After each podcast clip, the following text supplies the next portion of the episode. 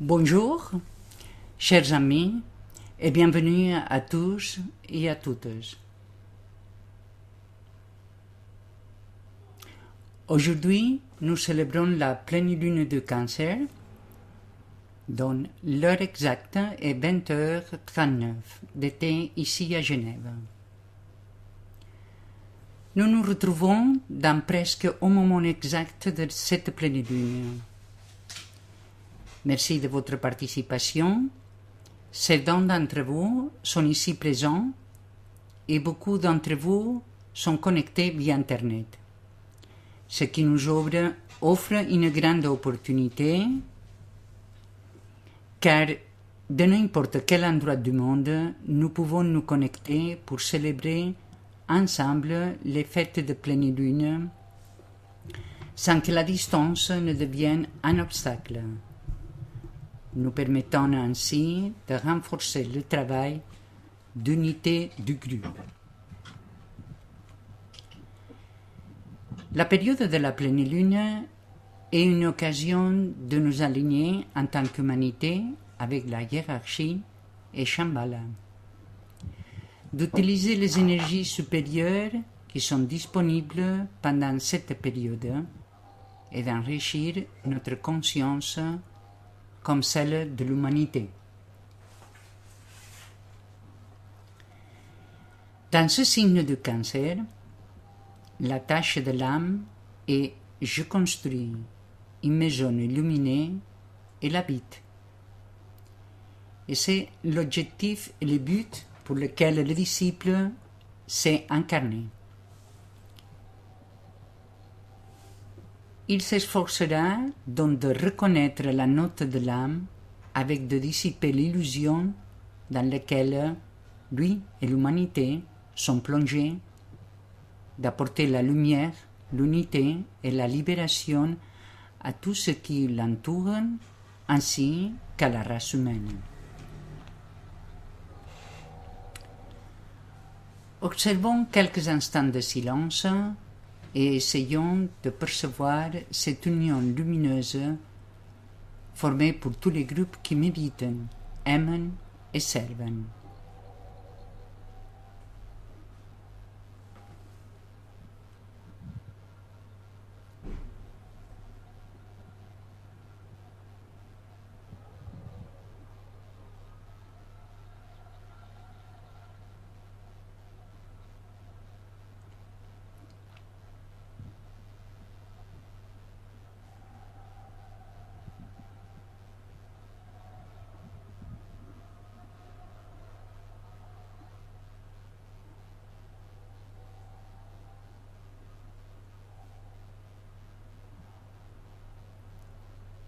Prononçons ensemble l'affirmation de l'amour.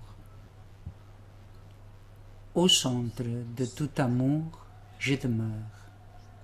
Depuis ce centre, moi, l'âme, je me tourne vers l'extérieur. Depuis ce centre, moi, celui qui sert, je travaille.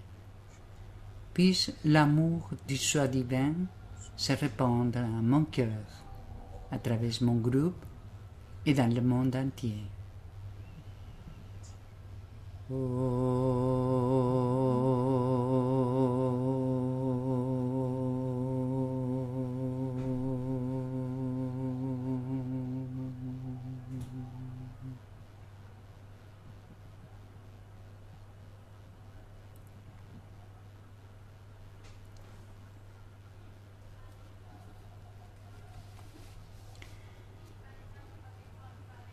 Dans ce signe de cancer, Hercule, qui est le fils de l'homme et aussi le fils de Dieu, doit accomplir la quatrième travail, dans lequel il doit apprendre à faire le juste choix. Pour cela, il devra aller travailler dans un champ dans lequel il devra décider entre les nombreux voix entendues, lequel éveillera l'obéissance de son cœur. Pour Hercule, il s'agit d'une épreuve d'une grande simplicité sur le plan extérieur, mais qui éveille néanmoins le côté intérieur de la vie, la plénitude de sa sagesse et la justesse de son pouvoir d'élection. En effet, dans ce signe, le disciple doit apprendre à distinguer les différentes voies. La voie de l'instinct, la voie de l'intellect et celle de l'intuition, qui est la voie qui vient de l'âme. Il devra apprendre à distinguer encore et encore, dans les différentes étapes et événements de la vie, quelle est la voie que le dirige et le conduit. Il comprendra que lorsqu'il s'agit de l'instinct, il est directement lié à la conservation et à la permanence. Il comprendra aussi que lorsqu'il s'agit de la voie de l'intellect, tout doit avoir une explication rationnelle et intellectuelle.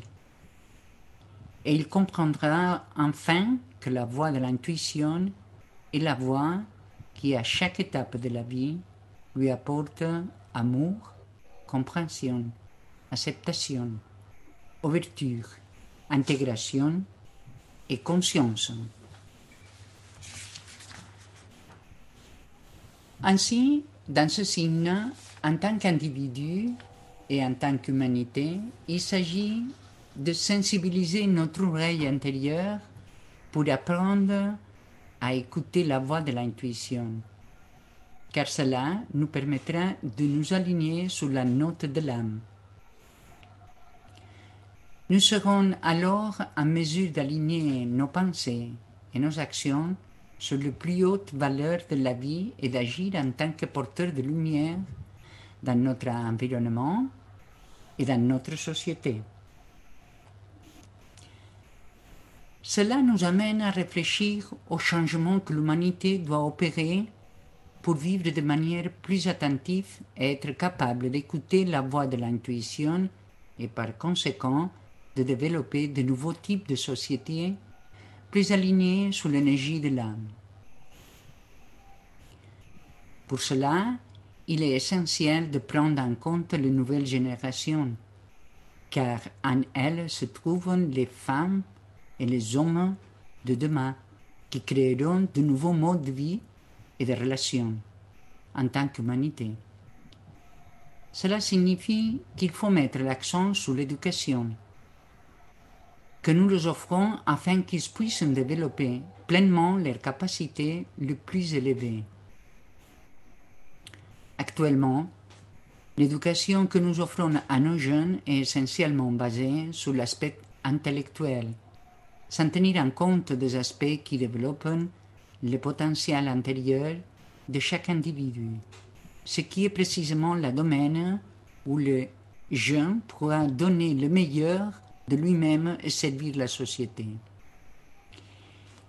Il s'agit de prendre en compte l'individu de manière complète, sa partie physique, émotionnelle, mentale, ainsi que spirituelle. Il existe des autres types d'écoles, différentes de celles que nous appelons traditionnelles, avec des méthodologies plus globales et par conséquent plus en phase, avec les, voies de l'intuition ou de l'âme. Par exemple, nous pouvons citer la pédagogie, pédagogie euh, Montessori ou la pédagogie Waldorf qui à la base promeuvent la vision intégrale de l'être humain et mettent l'accent sur les aspects essentiels de l'individu, tels que l'autonomie de l'enfant, le libre choix, le respect du rythme et de la personnalité, l'absence de compétition. En plus, favorise la collaboration avec l'environnement. En bref, l'enfant est placé au centre de l'apprentissage.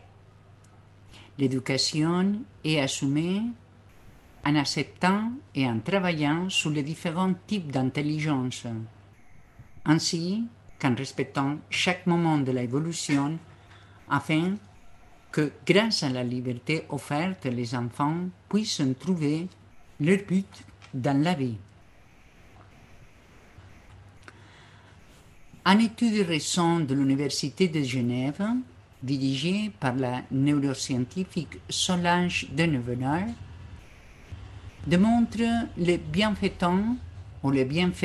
de l'éducation Montessori sur les connexions neuronales des enfants, leur capacité à gérer l'erreur et à développer la réponse appropriée à des situations inattendues. Cette étude, menée sur 250 enfants âgés de 4 à 13 ans, a montré comment les méthodes Montessori favorisent de manière bénéfique les connexions neuronales dans les cerveaux des enfants, en améliorant la pensée créative et en augmentant la capacité à utiliser les ressources pour résoudre des problèmes. Ce type d'éducation contribue à ce, à ce que chaque enfant, qui sera l'homme et la femme de demain, puisse être plus heureux et apporter le meilleur de lui-même pour construire une société plus conforme aux principes de l'âme. Un autre aspect important de ce signe est son lien avec le monde de cause et par conséquent avec la loi de la réincarnation. Il y a deux portes ouvertes dans le zodiaque. Une est le Capricorne. C'est la porte ouverte à l'initiation. Et l'autre est, et l'autre est le Cancer, qui est la porte ouverte à l'incarnation. Ainsi, à travers le cancer, les âmes passent à la manifestation extérieure, à l'appropriation et à l'identification à la forme. C'est le portail qui se tient large ouvert, la route large et facile qui s'offre à l'âme, mais qui cependant la conduira au lieu de la mort et à l'état de long emprisonnement qui précède la révolte finale. Astrologie ésotérique, page 312 de l'édition anglaise. Ce signe représente l'entrée dans la rue de réincarnation de la matière dans le but de développer des expériences sur le plan physique et de revenir encore et encore jusqu'à ce que l'attraction de la matière soit remplacée pour la libre choix de l'âme et que la vie dans la forme devienne une méthode consciente de service. Nous voyons donc que le fait de l'incarnation est un point clé de ce signe. Si nous réfléchissons à l'importance de la réincarnation, pour mieux comprendre la signification et la profondeur du fait de la, nous pouvons nous rendre compte que lorsque l'humanité arrivera à connaître et à comprendre scientifiquement la continuité de la vie après la mort, cela apportera beaucoup de lumière et de compréhension dans la vie des êtres humains. Cela nous aidera à relativiser l'importance des choses matérielles et à nous détacher, à approfondir notre compréhension du sens réel de l'incarnation et du travail que nous devons accomplir, puisque nous pourrons contempler la vie avec un sens plus large et plus inclusif. Cela ouvrira également une nouvelle perspective sur la réincarnation et, véritable, et le véritable sens qu'elle revêt dans la vie comme en tant que des êtres humains en évolution. Lorsque nous acceptons la continuité de la vie, notre perception du sens de la vie change. Et par conséquent, nos objectifs et notre but changent également car notre conscience et notre vision sont développées. Cela entraîne des changements à tous les niveaux, tant dans notre relation avec les autres êtres humains qu'avec les autres règnes de la nature. Notre façon d'entrer en relation avec la planète donc sera différente, avec plus de conscience, car nous aurons fait de progrès vers une compréhension plus large et plus inclusive de la véritable signification de l'incarnation. Quelques études timides ont été faites à ce sujet, mais il faut toujours être très prudent, car c'est la voie de l'intellect qui domine généralement. Pour citer quelques études à cet égard, certains scientifiques ont pu documenter des expériences de mort imminente, ce qui fait qu'une certaine partie de la communauté scientifique croit en l'existence d'une vie après la mort. Par exemple, Pim van Lommen, cardiologue de renommée mondiale, est l'auteur de la plus grande étude scientifique sur les expériences de mort imminente.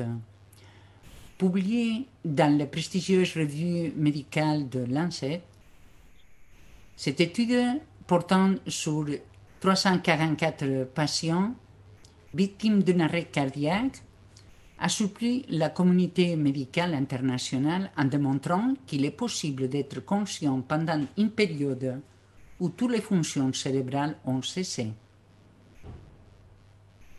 Expérience hors de corps, perception extrasensorielle, conscience accrue et autres phénomènes similaires ont enfin trouvé une validation scientifique dans un livre publié par Pim van Lommel,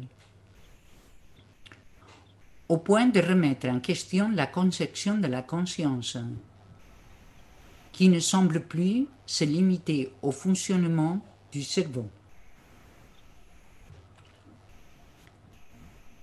Dans le même ordre d'idées, un autre scientifique, Raymond Moody, médecin, psychologue, écrivain, psychiatre et philosophe, qui a également effectué des recherches sur ce type d'expérience, a réalisé une étude auprès de 150 personnes en état de mort clinique ou ayant frôlé la mort et a constaté qu'il avait belle et bien continuité de la conscience et que ces personnes passaient par une série d'expériences communes. Il a également publié plusieurs ouvrages sur les expériences de mort imminente. Un autre scientifique, Eben Alexander, professeur à la Harvard Medical School, neurochirurgien et écrivain, a lui-même vécu une expérience de mort imminente, ce qui l'a mené à faire des recherches et à publier plusieurs livres sur ce sujet. Il a affirmé que la conscience est indépendante du cerveau et que la mort est une illusion. Nous avons encore un long chemin à parcourir pour que tout cela soit accepté scientifiquement et que de manière commune dans notre société. Mais ce sont des étapes que nous sommes encore en train de franchir. Et au moment qu'il sera reconnu que la vie continue après, que nous, appelons, que nous appelons la mort, cela représentera un changement important dans la manière dont nous percevrons la vie, dans notre objectif de vie et aussi au niveau de la conscience. Nous observerons et vivrons les événements d'un point de vue différent et plus complet ou intégral, de façon plus alignée avec le choix, avec la voie de l'intuition, qui est la voix de l'âme. Ce sera la première pas pour pouvoir continuer à investiguer et démontrer que l'être humain évolue en venant encore et encore en incarnation pour apprendre en expérimentant, ainsi continuant à évoluer vers la perfection humaine. En revanche, si nous concentrons notre attention pour observer les motifs qui conduisent les disciples à l'incarnation, nous pouvons constater qu'il ne s'agit plus de l'attraction de la matière, puisqu'elle a été remplacée pour le libre choix de l'âme. Maintenant, ce qui le pousse à s'incarner, c'est de servir et collaborer au développement du plan sur la Terre et apporter la lumière en servant l'humanité. Dans l'astrologie ésotérique, il est dit que deux groupes d'âmes s'incarnent cycliquement ensemble afin de poursuivre l'exécution du plan et permettre le développement et l'expression dans le monde extérieur de les idées divines telles qu'elles existent dans le mental divin. Lorsque le plan, tel que la hiérarchie le conçoit, sera devenu plus familier, avec ses objectifs et ses modes de fonctionnement sur le plan extérieur de la vie, nous assisterons à une réforme complète de la présentation de l'enseignement relatif à la loi de Renaissance. Ça, c'est Astrologie ésotérique, page 325, édition anglaise. Et sur ces quelques réflexions, nous pouvons passer à la méditation en utilisant la note clé du cancer. Je construis une maison illuminée et l'habite.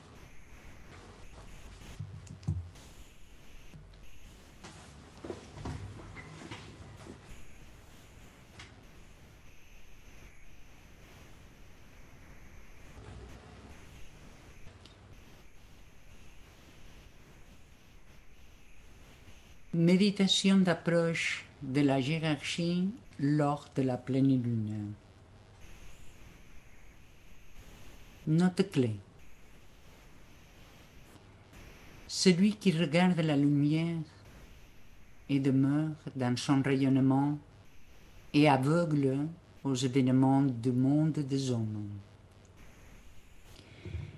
Il avance sur la voie lumineuse vers le grand centre de l'absorption.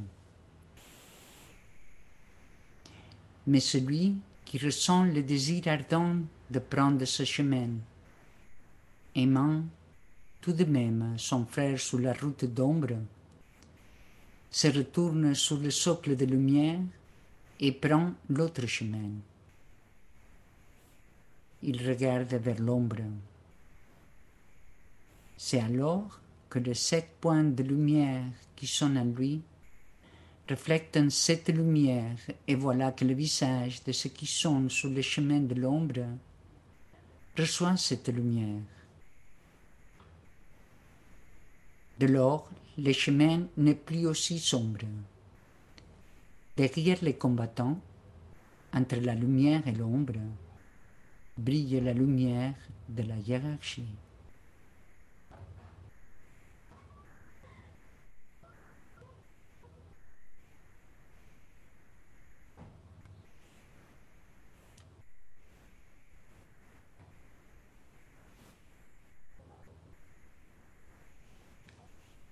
Méditation, laissez pénétrer la lumière.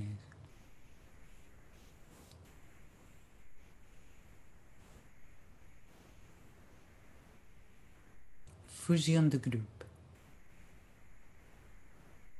Nous affirmons la fusion et l'intégration de groupe dans le centre du cœur de nouveaux groupes de serviteurs du monde médiateur entre la hiérarchie et l'humanité.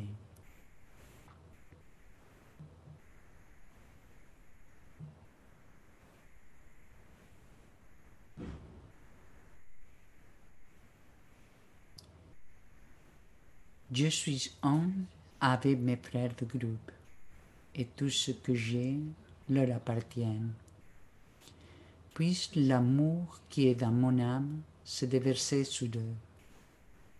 Puisse la force qui est en moi les élever et les aider. Puissent les pensées créées par mon âme les attendre et les encourager.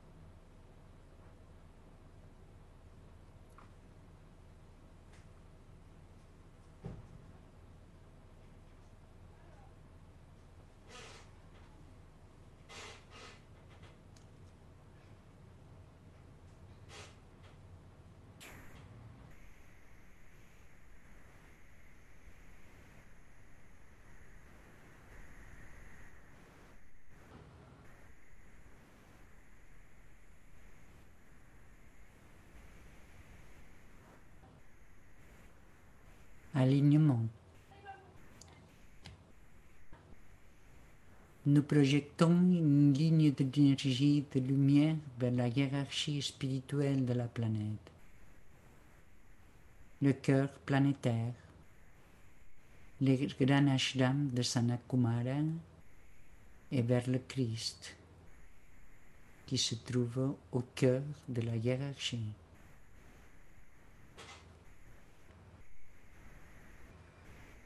Étendons la, la ligne de lumière jusqu'à Shambhala, le centre où la volonté de Dieu est connue.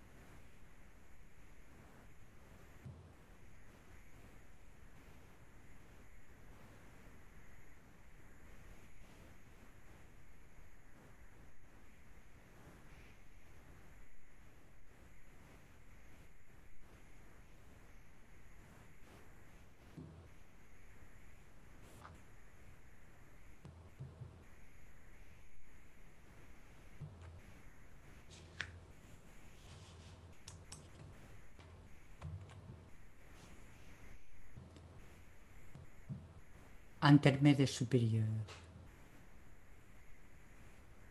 Maintenant, le, mental contemplatif ouvert aux énergies extraplanétaires, affluent de Shambhala, et rapillonne à travers la hiérarchie. Utilisant l'imagination créatrice, visualisons les trois centres planétaires, Shambhala, la hiérarchie et l'humanité venir graduellement en alignement et en interaction.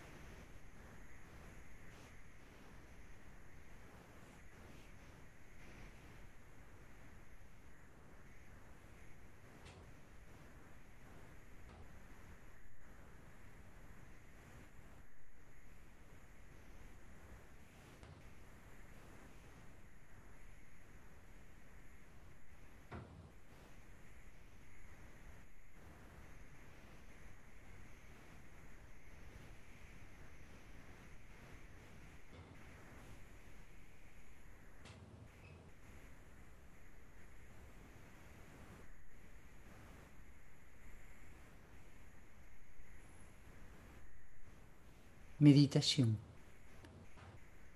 Réfléchissons sur le pensée sémence correspondant au signe du cancer. Je construis une maison illuminée et l'habite.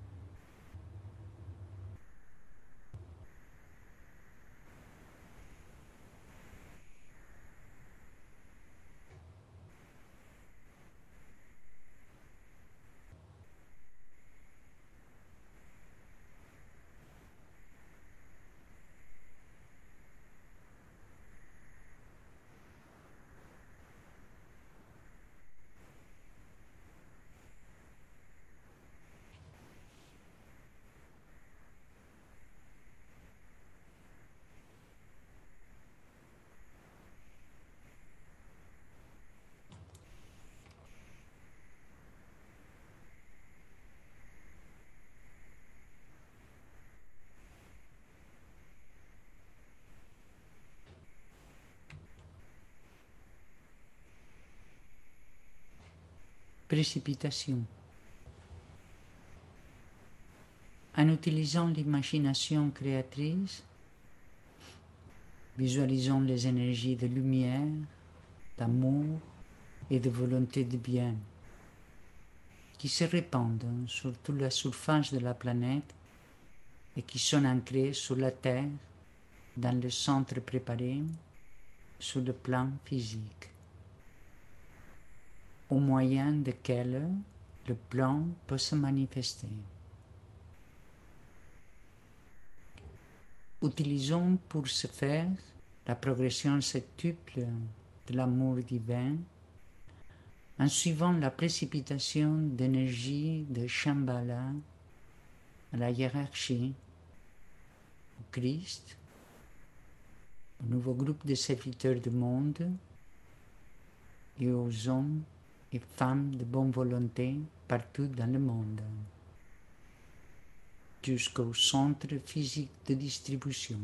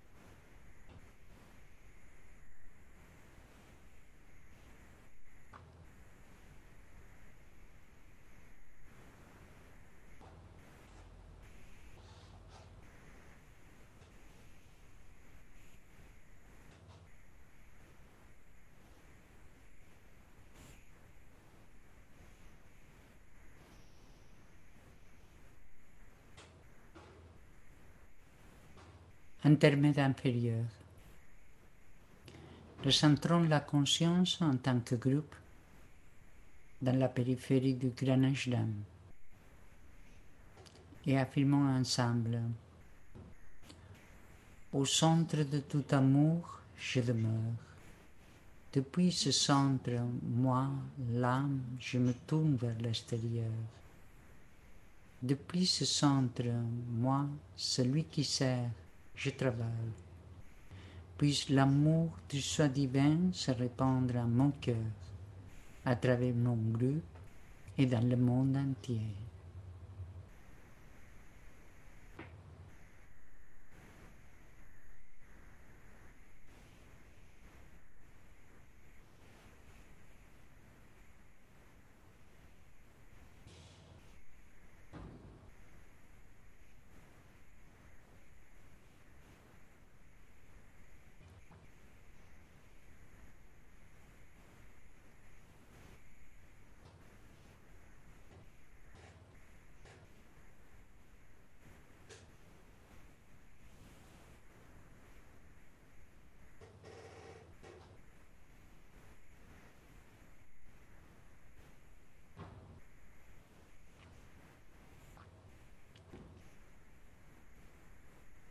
Visualisons l'influx spirituel affluent, libéré depuis Shambhala, à travers la hiérarchie et pénétrant l'humanité pour le canal préparé. Considérez comment ces énergies affluentes établissent les chemins de lumière pour l'instructeur du monde qui vient, le Christ.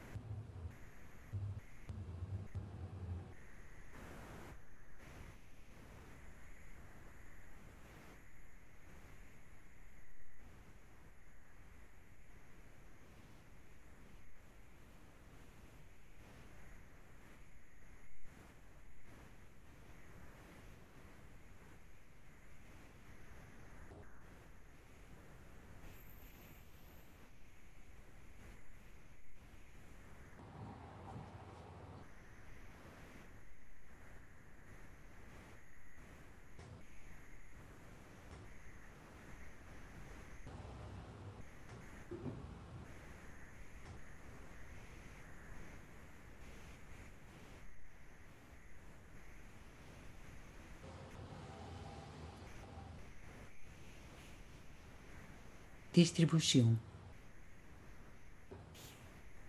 Au moment où nous prononçons la grande invocation, visualisons le flux de lumière, d'amour et de puissance qui nous parvient de la hiérarchie spirituelle par l'intermédiaire de cinq centres planétaires Londres, Darjeeling, New York, Genève et Tokyo et qui ravit la conscience de l'humanité tout entière.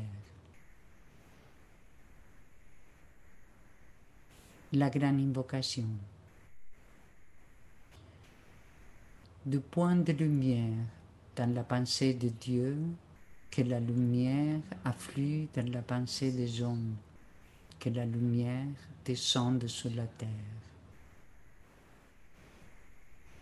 Du point d'amour dans le cœur de Dieu que l'amour afflue dans le cœur des hommes. Puisse le Christ revenir sur terre. Du centre où la volonté de Dieu est connue, que le dessein guide les faibles vouloirs des hommes, le dessein que les maîtres connaissent et servent du centre que nous appelons la race des hommes, que le plan d'amour et de lumière s'épanouisse, et puisse-t-il sceller la porte de la demeure du mal. Que lumière, amour et puissance restaurent le plan sur la terre.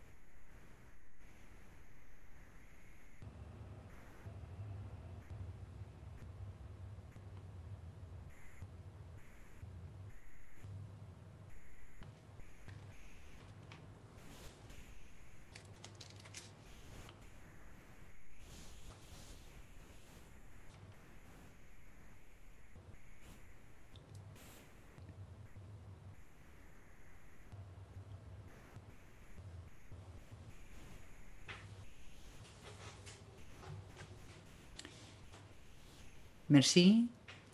Euh, on vous invite pour la prochaine euh, réunion de méditation de la pleine lune de Lyon, qui aura lieu le vendredi 23 juillet 2021 à 18h30.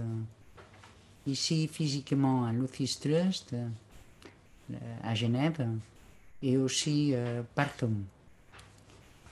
Et la note clé de Lyon, c'est Je suis cela et cela, c'est moi.